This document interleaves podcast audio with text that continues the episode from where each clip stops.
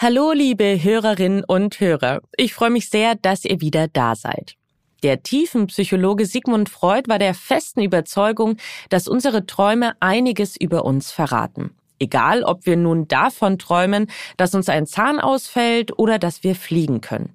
Und ich möchte wissen, was die moderne Psychologie dazu sagt. In unserer Rubrik gehe ich außerdem der Frage nach, was sich hinter dem Peter-Pan-Syndrom verbirgt. Mein Name ist Elisabeth Kraft und ich bin Wissenschaftsredakteurin bei Welt. Aha. Zehn Minuten Alltagswissen. Ein Podcast von Welt. Es ist eins der größten Rätsel der modernen Wissenschaft. Die Frage danach, warum wir träumen. Tatsächlich sind sich Forschende noch nicht einmal einig darüber, weshalb wir schlafen warum wir nachts neue Welten erschaffen, die mitunter so komplett losgelöst von unserer Realität sind, lässt sich schwer untersuchen. Was aber längst nicht heißt, dass es niemand versucht hat. Der Psychiater Alan Hobson von der Harvard Medical School beispielsweise stellte die These auf, dass unsere Träume lediglich das Ergebnis chaotischer neuronaler Entladungen unseres Hirns sind. Das wiederum versuche den zufälligen Impulsen im Nachgang lediglich eine Bedeutung zu verleihen. Sein Fazit, jeder Versuch, unsere Träume zu deuten, sei vergebens und zum Scheitern verurteilt. Ist es also wirklich so, dass unsere Träume austauschbar und belanglos sind, dass sie nichts über unsere inneren Konflikte oder Wünsche aussagen? Das möchte ich von Traumforscher Michael Schredel wissen. Er arbeitet im wissenschaftlichen Schlaflabor des Zentralinstituts für seelische Gesundheit in Mannheim. Einige von euch, die kennen ihn womöglich schon aus einer früheren Folge. Da haben wir darüber gesprochen, wie wir lernen können, unsere Träume zu steuern. Und falls ihr die Folge noch nicht kennt, hört doch mal rein. Den Link, den stelle ich euch in die Show Notes. Herr Schredel, macht unser Unterbewusstsein im Schlaf, was es will, oder haben unsere Träume doch etwas zu bedeuten? Zunächst mal muss man darüber sprechen, dass wir heute gar nicht mehr von Unterbewusstsein sprechen, sondern von einem Traumbewusstsein. Es ist tatsächlich so, dass das Gehirn während des Schlafes aktiv ist und auch während des Schlafes ein Bewusstsein, ein subjektives Erleben stattfindet.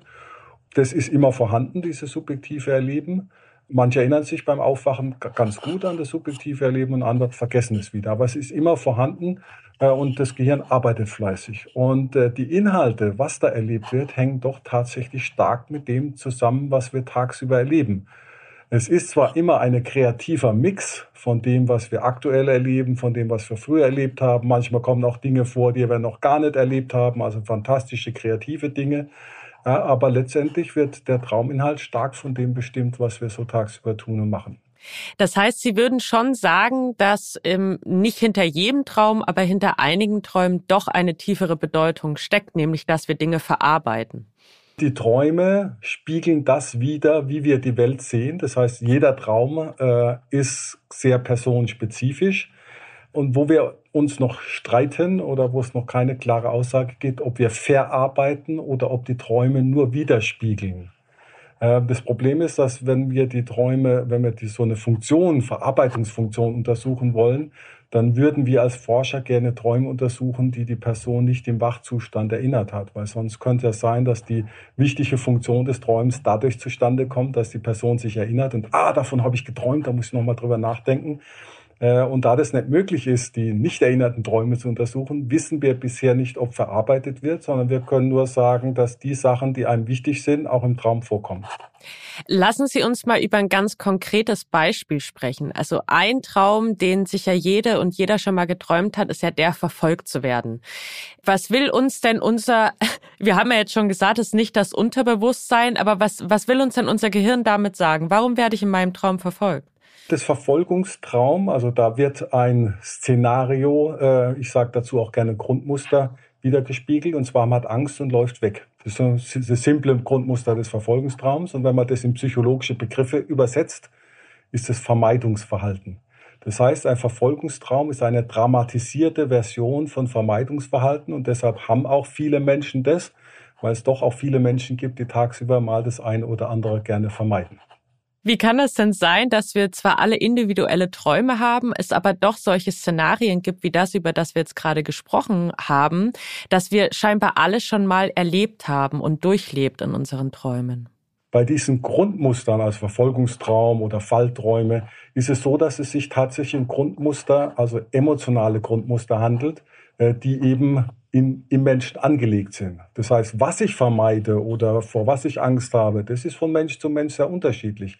Aber diese grundsätzlichen Strukturen, die ist, sind praktisch bei jedem Menschen angelegt und deshalb kommen diese Traumthemen auch bei vielen Menschen vor. Würden Sie denn sagen, könnte uns das so ganz allgemein uns und unsere, unserer Psyche helfen, uns tiefergehend mit unseren Träumen und deren Bedeutung zu beschäftigen? Ja, auch wenn wir aktuell nicht wissen, ob die Träume wirklich eine extra Funktion haben, wenn man sich an Träume erinnert und mit diesen Träumen arbeitet, dann ist es hilfreich, weil die Träume eben gerade diese Themen, die uns beschäftigen, in dieser kreativen Weise widerspiegeln und das Kreative hat erleichtert es einem manchmal, den Zugriff dann zu finden und dann auch zu überlegen, was könnte ich dann beim nächsten Mal anders machen und äh, solche Dinge.